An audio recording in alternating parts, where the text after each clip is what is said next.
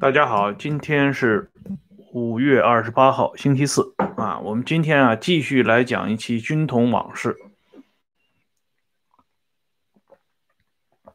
今天的军统往事啊，要讲一下戴笠奉命蒋介石抄刀毙割，因为我们上两期节目里边已经提到啊，蒋桂之间的矛盾，就是蒋介石和新桂系。李宗仁、白崇禧之间的矛盾已经是不可调和了，而且蒋介石在复职以后，发现这个摆在他面前的，无论是裁军还是进一步的巩固政权，最大的拦路虎就是这个咄咄逼人的新桂系啊！因为我们知道啊，蒋介石他是定都在南京。这个格局呢，跟太平天国的时候洪秀全很相似。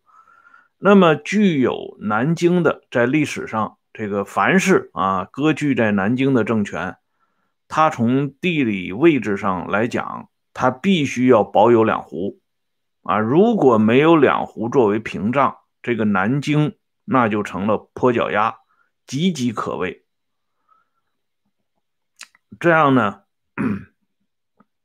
应该叫跛脚鸭啊，这样呢，蒋介石就策划，首先要对新桂系大张挞伐。不过呢，啊，我们这里来说一下，蒋这个人啊，他是一个政治家啊。以前蒋介石的学生萧作霖，在一九四九年以后，他有一篇回忆录，写的呢是有一年冬天的时候，他和黄埔一期的贺中涵。啊，两人都是同学嘛，他们在一起吃饭啊，吃饭聊天喝酒，喝高了以后呢，这个肖作霖呢就是破口大骂蒋校长，说蒋介石昏暴啊，怎么样怎么样？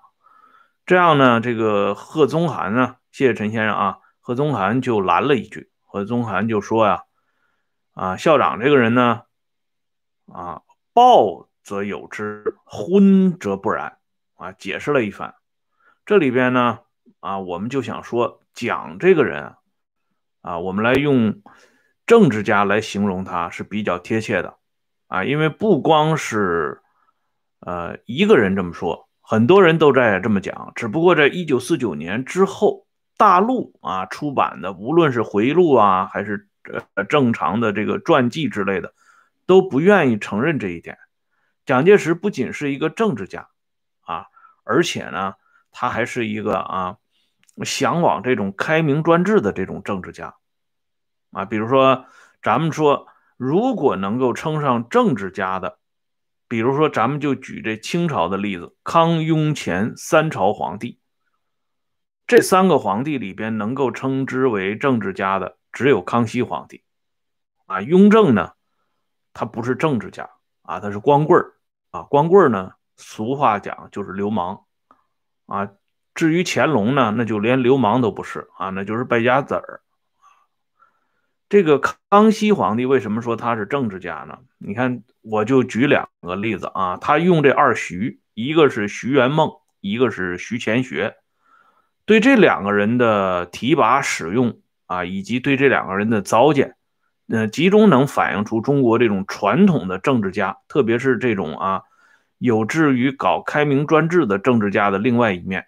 啊，这徐元梦呢是太子胤禛的老师，因为呢在对答呃皇帝提出的问题的时候呢，啊康熙有点不满意，就把他给揍了一顿。啊，揍了一顿不说呢，还把他的父母呢直接发配到黑龙江。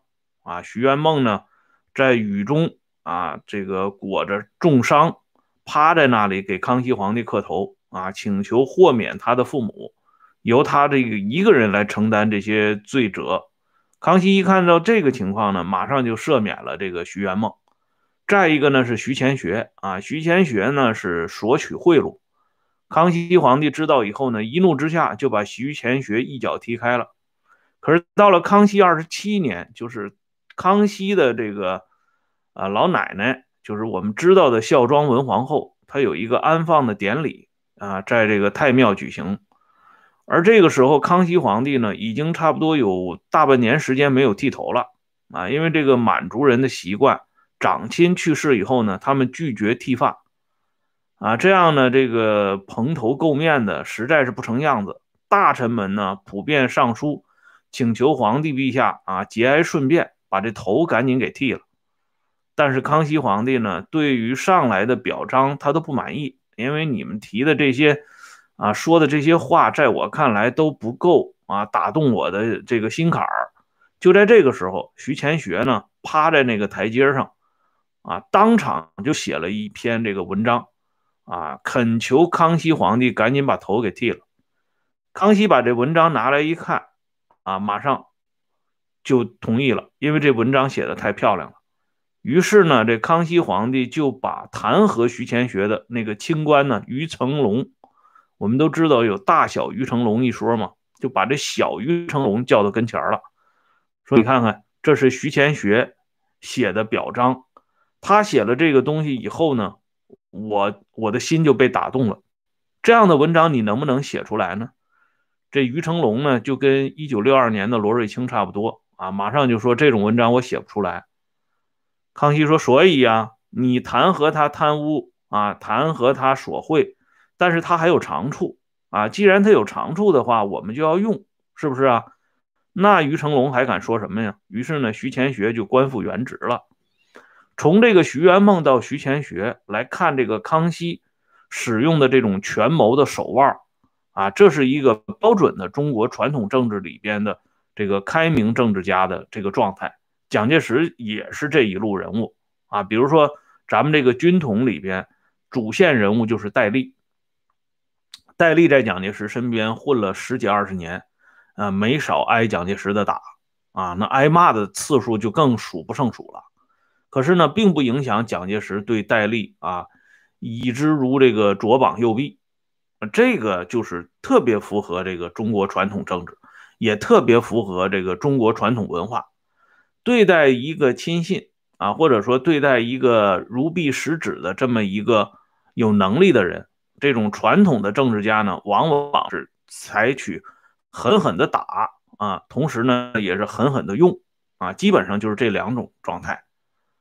所以呢，咱们为什么要把蒋介石定位为一个啊这个传统的政治家，就在这里。那么现在呢，我们来看一下啊，蒋介石。既然作为政治家，特别是传统的中国的政治家，那么他有一点是不可能放松的，那就是权谋术啊！如果你不懂这个权谋术、权谋术的话，你在这个传统政治里边啊，想玩的转，那基本是不可能的。那么这个权谋术呢，具体应用到新贵系身上，这应该是蒋介石一生啊最大最漂亮的一次表演。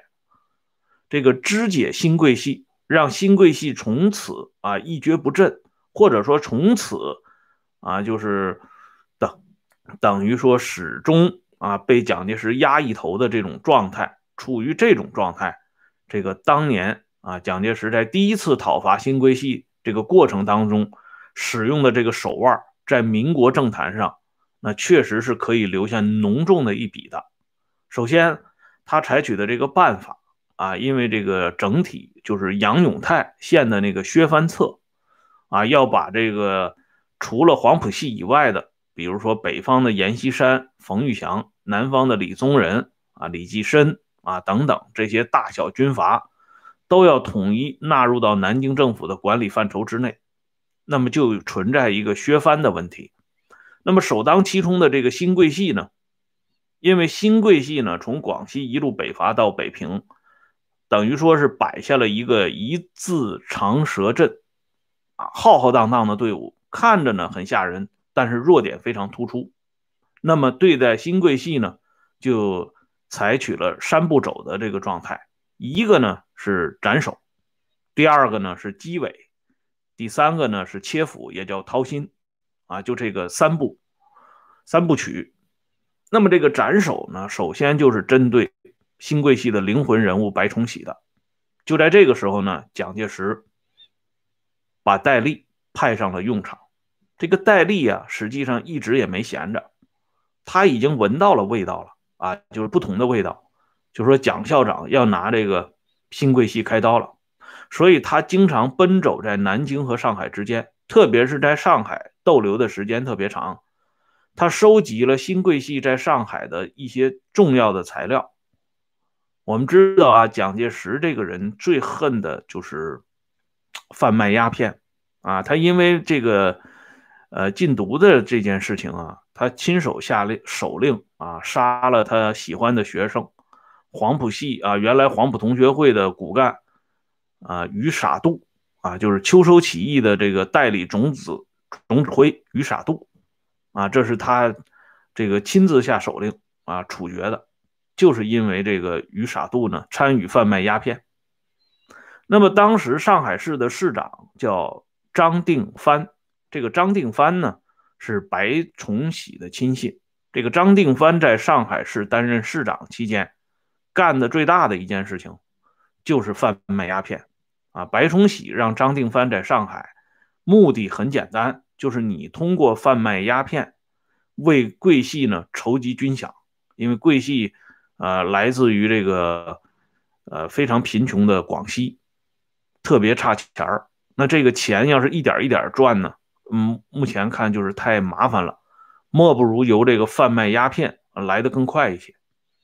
就这样，张定藩呢在上海啊经常贩卖鸦片。这张定藩贩卖鸦片还在其次，关键是呢，他把这个啊屎盆子扣在熊式辉的头上，因为他知道啊。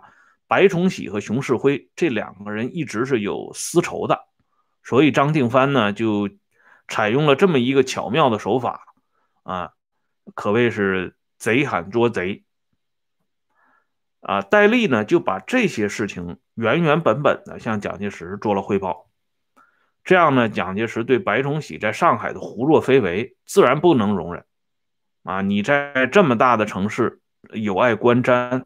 啊，国际所瞩目的地方，你干这种嗯下三滥的勾当，那当然是不能允许的。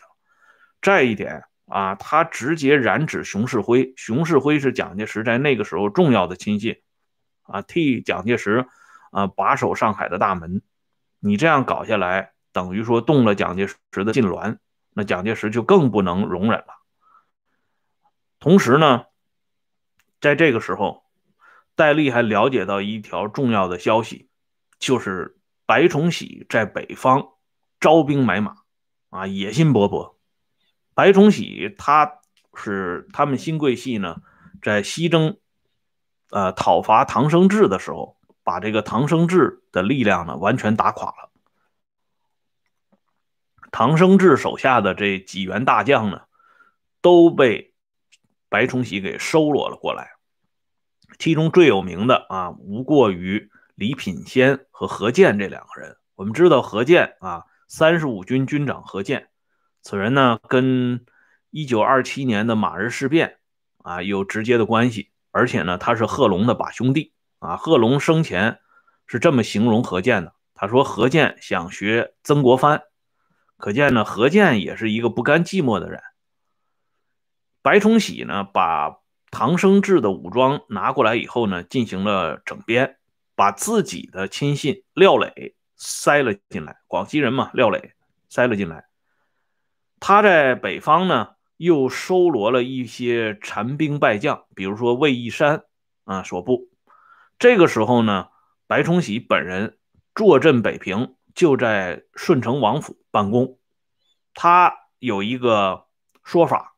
他说：“历来中国统一都是由北至南，从来没有从南到北，啊，北伐没有成功的，都是南征才会是取得胜利，啊，他是根据历史上的这几个大一统王朝建立的轨迹来形容。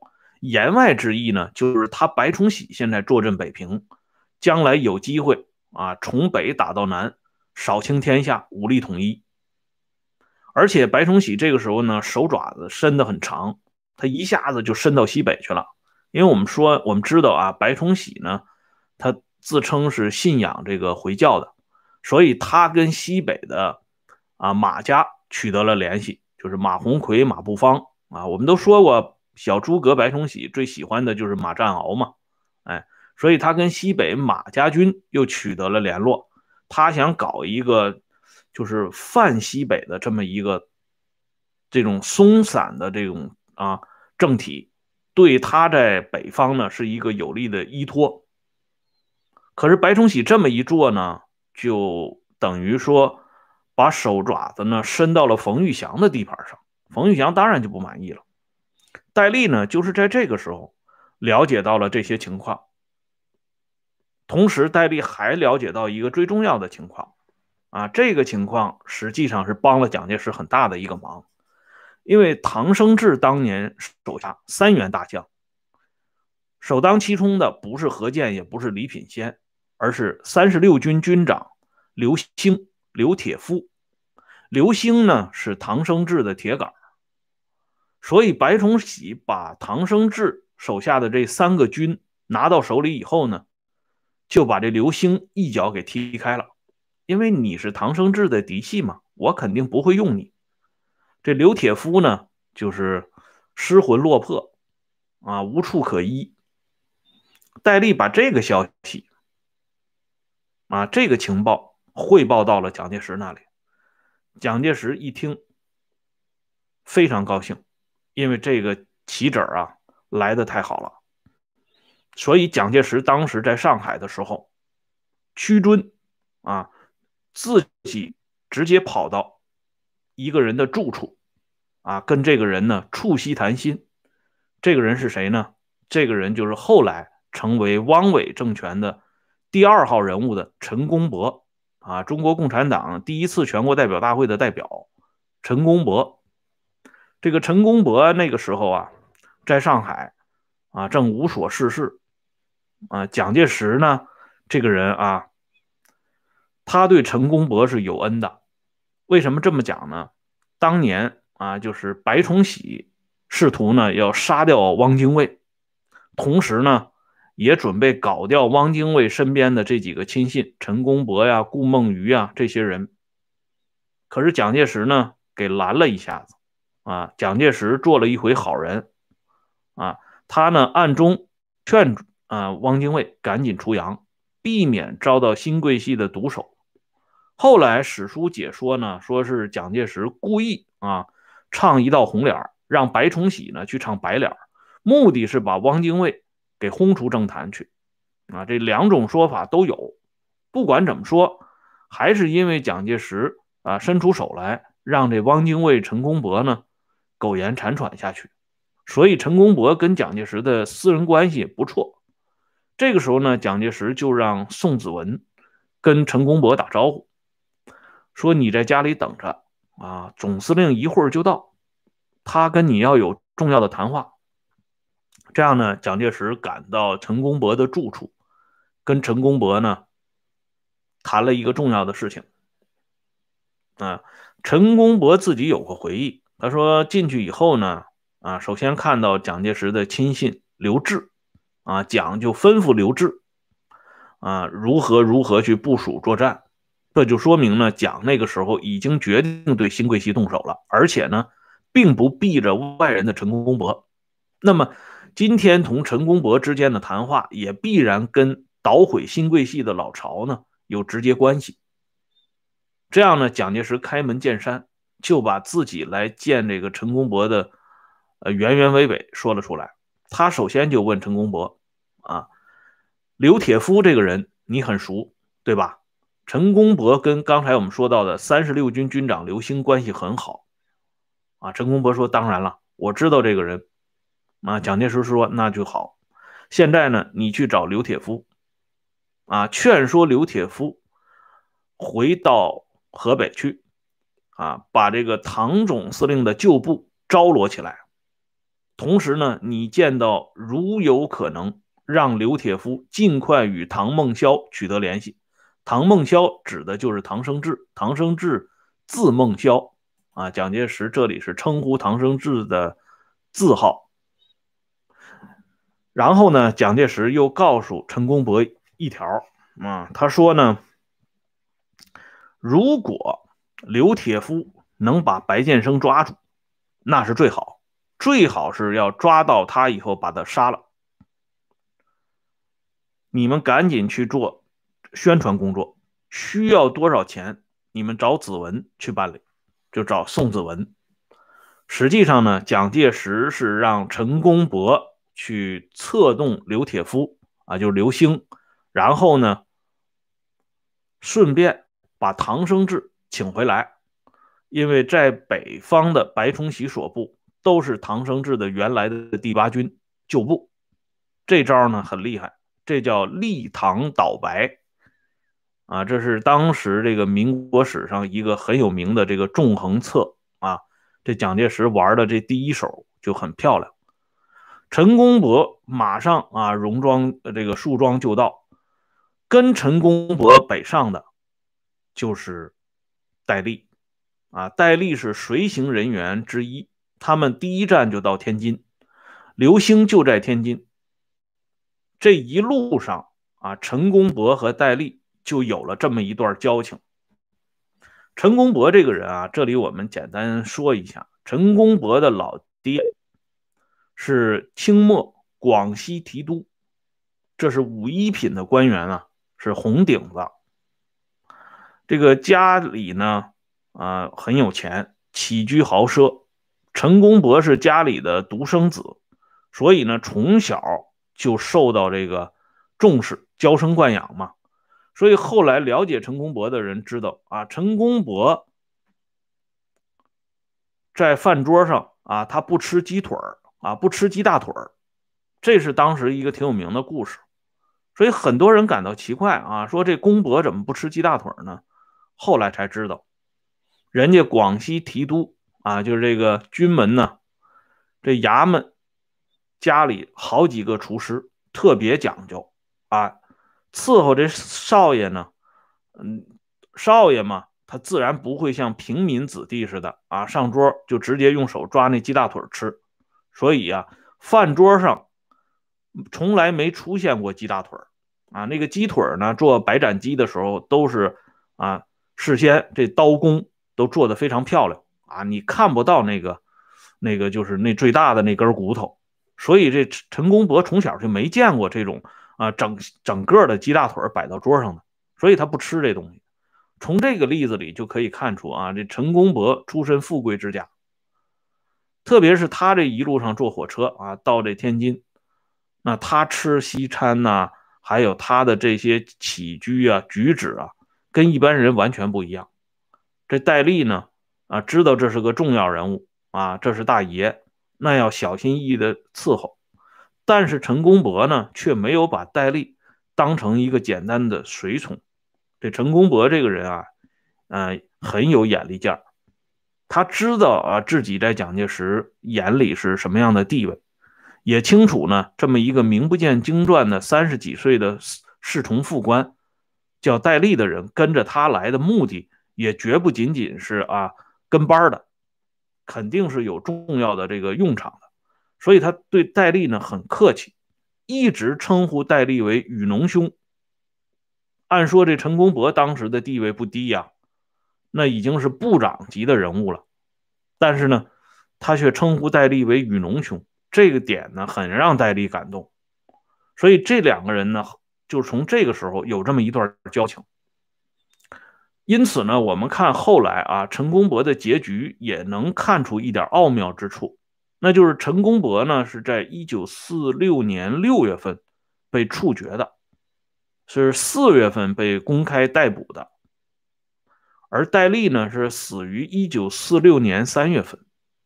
换句话说呢，如果戴笠不是死于一九四六年三月份，那么后边陈公博的个人命运恐怕会有一些实质性的改变啊，因为在。呃，接收这个汪伪政权之后呢，戴笠专门告诉啊，这个上海军统在上海的组织，对公博先生要礼遇啊，要客气，嗯，不要采取这种蛮横无理的做法啊。就是说，戴笠呢对陈公博一直还纪念着当初的那么一点交情。当然，陈公博和周佛海不一样，周佛海呢是给蒋介石、戴笠办了很多事儿的。陈公博就没有这么一道程序了，啊，所以戴笠死了以后，陈公博很快就失去澳元，最终呢被当成替罪羊给处决了，啊，这是讲这个陈公博和戴笠在去天津过程当中结下的这么一段小交情。那么到了天津以后呢，很快同刘兴接上头了。这刘兴呢是满口答应。刘兴保证啊，策动李品仙就是李鹤龄，李品仙字鹤龄。他说策动李品仙一点问题都没有，因为李鹤龄这个人最大的特点就是贪财好货，只要给足了钱，亲爹亲妈都不在他眼里。哎，陈公博一听说咱们最不差的就是钱，这一次从宋子文那里领了。五十万的现款，啊，运动李品仙绰绰有余。这样呢，我们看一下啊，在北方，白崇禧倚重的两员大将，一个是李品仙，啊，一个是廖磊。这两个人啊，呃，尤其这个李品仙，虽然他是唐生智的手下，但是李品仙本人也是广西人，啊，所以这个白崇禧对李品仙呢，一直是呃用人不疑。他觉得这是老乡，而且最早向白崇禧投靠。况且呢，李品仙一个最大的本领就是他知道白崇禧这个人喜欢戴高帽子，因此呢，他对白崇禧极尽吹捧之能事。啊，白崇禧特别喜欢李品仙这个人。哪知道啊，这个最能吹捧白崇禧的李品仙，这个时候已经是朝秦暮楚了。啊，做曹操的官，给刘备办事儿。李品仙就投靠到了唐生智这边，这一边属于老马识途。廖磊呢不为所动啊，这廖磊这个人，在新贵系当中啊，是一个老实憨厚、特别仁义的人。可惜呢英年早逝啊，这样的好人都是不多见的。这个时候呢，既然啊陈公博、刘兴他们抓住了李品仙。那么接下来的问题也就迎刃而解了。不过呢，陈公博啊没有把蒋介石最关键的那句话带到，啊，就是蒋介石告诉陈公博要转告刘兴，如果有可能抓住白建生，就直接把他给了断了。陈公博没有把这个话带给刘刘兴，哎，这也反映出在那个年代里，这个民国高层政治人物。虽然呢，他们在幕后搞的这个政治呢，从今天的角度来看也很黑暗，也很龌龊啊，也很上不了台面，但多多少少他是留了一点底线的。所谓做人留一面，日后好相见。陈公博认为，当年白崇禧对他和汪精卫不仁，但是陈公博现在得手了，却不能不义，所以陈公博呢，没有把最狠的这句话带到。啊，白崇禧呢也算是啊意外的捡了一条命，否则的话啊，以当时这个刘兴勾结这个李品仙，那极有可能对白崇禧就提前动手了。啊，而白崇禧呢也不是完全蒙在鼓中，他也听到了一些风声，就是说蒋介石要对他们啊准备开刀问斩了，那他当然不能坐以待毙。所以呢，他就开始啊招呼手下的人马，准备应敌。可是就在这个当口呢，由于刘兴和李品仙以及稍后赶到天津的唐生智，他们从中的种种的运作，白崇禧手下的这些部将们已经开始倒戈相向了。啊，手下的这个旅长呢，公开就打出标语。欢迎唐总司令东山再起，打倒新桂系军阀白崇禧，这已经就是点名道姓了。所以这样的话呢，白崇禧一看北平是待不下去了，化妆逃走。这个时候呢，戴笠呢在天津第一次见到了唐生智。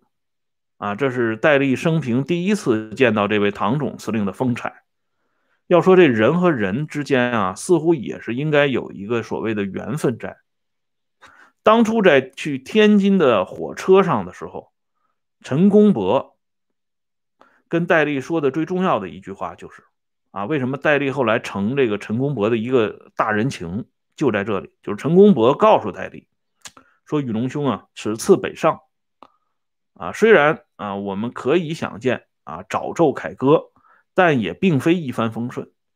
唐孟唐孟萧其人啊，就是爱难揣测，如生风浪啊，宇龙兄可率先遁去。啊，不必以我为挂怀，这是陈公博当时说的原话。啊，戴笠后来有转述。陈公博的这个话呢，咱们翻译的通俗一点，或者说是大白话的话，就是说唐生智这个人啊，很难让人捉摸。这个人属于狗脸啊，上午一个表情，下午一个表情，很有可能是翻脸不认人。如果出现，变声走夜的这种情况的话，你戴笠可以赶紧跑掉，你不用考虑我陈公博的安危，我自己有办法啊！因为陈公博不光跟刘兴的关系好，跟这个唐生智以前的代表刘文岛，他们之间也有很深的这个交情，所以唐陈公博认为唐生智再混蛋，他不至于拿他陈公博开刀。但是戴笠就不一样了，戴笠是个小角色呀。这个唐生智这个人是杀人不眨眼的人啊，因为唐生智是著名的左派人物嘛，啊，后来呢投靠了这个劳动党嘛，啊，所以他这个人在这个湘军当中那是有名的啊，杀人不眨眼，而且这个人呢，这个德行呢有点问题。当年唐生智是赵恒惕手下的一个师长。啊，那个时候呢，赵恒惕身边，呃，有一员大将，叫刘行。啊，刘行呢，地位在唐生智之上，所以唐生智呢，一直想把刘行的部队呢，啊，抢过来。后来终于得手了，啊，就把人家刘行的人马直接就抢抢过来，归他唐生智所有。这种事情呢，在当时，在民国那个时代里，也是非常少见的，因为大家同属三军袍泽，啊，所谓这个人不亲土还亲，都是老乡，啊，你这么干就等于说是犯了同道的规矩了。但是唐生智不管，这刘行的部队呢，啊，被抢夺以后呢，这刘行就憋了一口气，啊，就去世了。他这个“行”字啊，我给大家打上来啊。哎，这刘行一憋气去世以后呢，嗯，那既然是这个去世了嘛，死者为大，大家呢都表示一下悼念的心情。但是唐生智呢却哈哈大笑。啊，唐生智哈哈大笑说什么呢？他说刘行这个人不行啊，你看他这个人为什么死的这么早呢？他名字没起好。他一个金刀旁边加一个上行的行，啊，这个人就是行杀之相啊，所以他不可能高寿的啊。他现在死了，可能还是一件好事儿，将来有可能啊，如果他要再活着的话，将来搞不好可能是身首异处。你说这刘行人已经被你给气死了，然后呢，你还说这么阴毒的风凉话。所以唐生智这个人在湘军里边呢，口碑不是特别好。后来呢，啊，谢谢老弟啊。后来他的部下叫张国威的人，啊，这个师长呢，实际上他是想带着人马呢撤退回来啊，为唐生智保全一点这个火种。可是唐生智却怀疑张国威啊背叛他，唐生智就让他的副官和他的弟弟唐生明，四弟唐生明。用绳子呢，活活把这个张国威给勒死了。这两件事情，一个刘行，一个张国威，这两件事情，特别能凸显出唐生智的为人啊。因此，这个陈公博对戴笠呢，才有这么一番话。但是戴笠当时呢，说实话，没把陈公博的这番告诫放在心里啊，他没认为。啊，唐生智会针对他这么个小人物，啊，有这么大的兴趣？哪知道啊，这陈公博到底是老谋深算，啊，算是了解唐孟萧这个人的。所以日后当戴笠啊落入到唐生智的罗网之中的时候，回想到陈公博的这番劝诫啊，不由得感叹一番呢，说公博先生诚不我欺呀，确实没骗我。那么至于啊，这个戴笠如何落入到唐生智的罗网之中，或者说这个蒋介石削藩策又如何进一步的将新桂系彻底的打垮，咱们留待下一次啊进行解说。今天呢就先说到这里，谢谢大家上来收看，感谢朋友们的支持啊，谢谢这位朋友啊，我们回头接着聊，再见。